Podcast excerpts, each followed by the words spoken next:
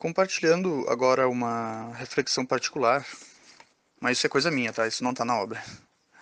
Ah, eu, eu penso que até, até o termo escola iniciática, muitos utilizam esse termo, né? Não, não, até não na sociedade teosófica, mas eu vejo em outras, outras escolas usam bastante esse termo. O que para mim seria um termo incorreto, né? Escola de mistério até vai, tá, né? Tá trabalhando alguns conhecimentos que não são acessíveis à maioria da humanidade. Embora a literatura teosófica abriu esses conhecimentos de maneira acessível, né? Então também já não é mais tão mistério assim, né? É mistério para quem não busca, né? Mas está tá disponível, diferente de outras eras onde outras épocas, né, onde realmente era oculto, né? Era inacessível para a grande maioria. Mas o termo escola de iniciação, a meu ver, é ainda mais incorreto, porque a verdade é que ninguém inicia ninguém. A iniciação, conforme é descrita na literatura teosófica, ela é um algo espontâneo interno, um processo interno de expansão da consciência. A primeira iniciação ocorre no plano astral, segunda no plano mental e assim por diante. Né? Ah, nos outros planos sutis.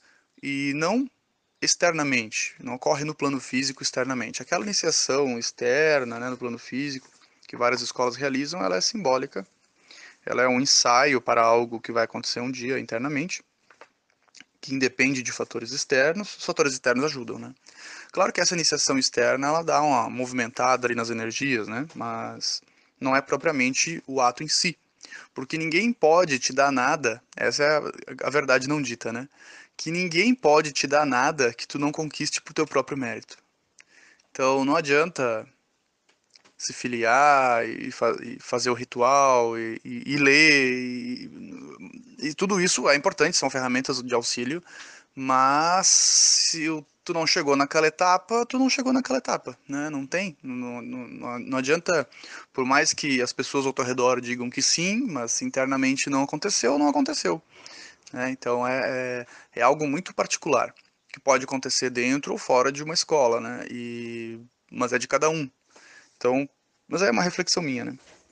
E estudando aqui eu lembrei desse, desse, meu, desse meu conceito, relendo aqui eu, eu lembrei desse meu conceito, porque essa questão, né? Se filiar não é garantia de nada. Mas lá dentro a gente encontra várias ferramentas que nos auxiliam. Né? E certamente, claro, a gente se vincula a uma egrégora, né? Eu, os primeiros meses que eu me filiei à Sociedade Teosófica, e não faz muito tempo, não faz nenhum ano, foi novembro do ano passado,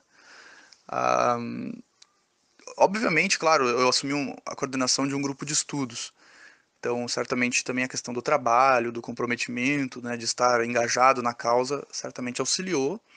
Mas aqueles primeiros meses, a minha compreensão da teosofia, ela mudou drasticamente. Né? Eu tenho até vergonha da compreensão que eu tinha de teosofia um ano atrás. É, simplesmente foi para um outro nível. Não sei se é a questão da egrégora, se é a questão do, do trabalho, se o engajamento, mas enfim, foi um grande aprendizado. Né? Apesar de eu já estudar religiões comparadas há 20 anos, já estudar literatura teosófica há mais de 10 anos, mesmo assim, depois da filiação, foi muito diferente o meu grau de compreensão, mudou muito rapidamente. Né? Então, tem essas coisas que acontecem, mas isso não quer, não quer dizer que isso simplesmente a filiação né, vá ser garantia de alguma coisa. Um, aqui, ele, aqui tem uma pergunta né, sobre se há mestres uh, participando dos estudos. Ela responde que não é necessário diretamente, que basta que uh, alguns discípulos né, que foram orientados pelos mestres passem adiante esses uh, ensinamentos né, e que um, um conhecimento autêntico, e isso aqui é bem importante, então a gente vem repetindo né, no grupo há bastante tempo aqui que a teosofia é tudo aquilo que é verdadeiro. Então ela diz aqui né, que uma onça de ouro vale mais do que uma tonelada de poeira. Ou seja, que um conhecimento autêntico, que pode ser pouca coisa, pode ser só uma coisinha, vale mais do que um mundo de informações incorretas né, e é muito fácil a gente se deparar com um mundo de informações incorretas, ainda mais hoje na era da internet aí, né? Lembrando, qualquer um escreve ali. Então, é muito fácil nós nos depararmos com um mundo de informações incorretas e às vezes aquelas informações incorretas apresentam uma perspectiva que para nós aparece agradável, uma, uma, ilusão, uma ilusão, uma fantasia mais agradável ali, que a gente simpatiza e às vezes a gente sai acreditando, né? E se enganando. Mais uma encarnação que a gente fica enganando nós mesmos. E aí é, é questionado também como é que avalia né, se o conhecimento é verdadeiro ou falso. E a resposta da Helena Blavatsky é muito simples, que se conhece uma árvore pelos frutos. Né? Então, é um princípio cristão. Uh, a gente conhece né, a autenticidade pelo resultado. A, a literatura teosófica, ela nos apresenta ela nos convida a fazer o experimento, ela não nos, nos impõe nenhuma verdade que a gente deva acreditar sem questionamento, bem pelo contrário. Né? O, o, teosofista ele é um questionador, né? ele é um buscador. E acho que a busca nunca pode parar. Quando a gente tem certezas demais, aí começa a complicar, né? A gente acha que tem as respostas, a gente para de, de procurar e de questionar. Então,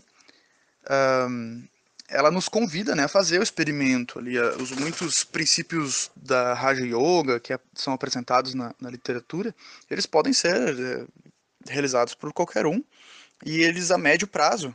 Óbvio que a curtíssimo prazo não vão apresentar efeitos visíveis, mas a médio e longo prazo eles apresentam. Então é possível é, observar os efeitos ainda nessa vida. Não precisa esperar a próxima para perceber.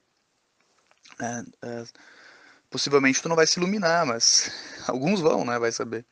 Mas vai ter algum efeito, vai ter algum resultado, tá? Então, a, o convite para fazer o experimento, ele ele é real e ele funciona, né? Eu já fiz, vários já fizeram. Então, e, e, dá resultados realmente, gradualmente, né? A pessoa tem que ter paciência e persistência.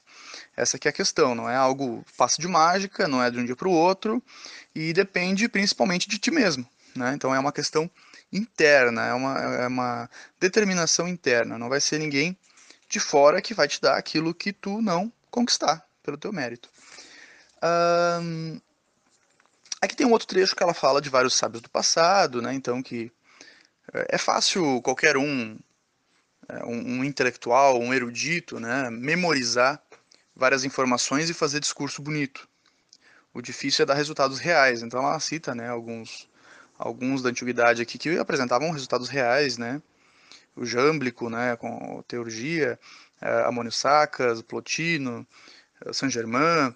Então ela diz, né, que é que é para mostrar uh, uh, resultados, né, e não só discurso bonito. Porque para se tornar um erudito basta ter tempo livre e boa memória, né? E ler bastante livros. Uh, mas isso não é garantia de absolutamente nada. E, de novo, ela salienta né, como é difícil sozinho a gente se orientar, a, a gente se orientar né, sem, sem, sem o auxílio de uma literatura teosófica, uma literatura confiável. Né. Aqui sobre o, o objeti os objetivos da sociedade teosófica, ela diz que são vários, né, e e que é principal, né, é aliviar o sofrimento da, da, da, humanidade. Aí é o foco principal. Isso pode ser realizado de muitas, de muitas maneira, maneiras, né, mas principalmente através da, da ação altru, altruísta e a renúncia né, do eu, do egoísmo. Né? Ah, então, não estudando o ocultismo para fins egoístas.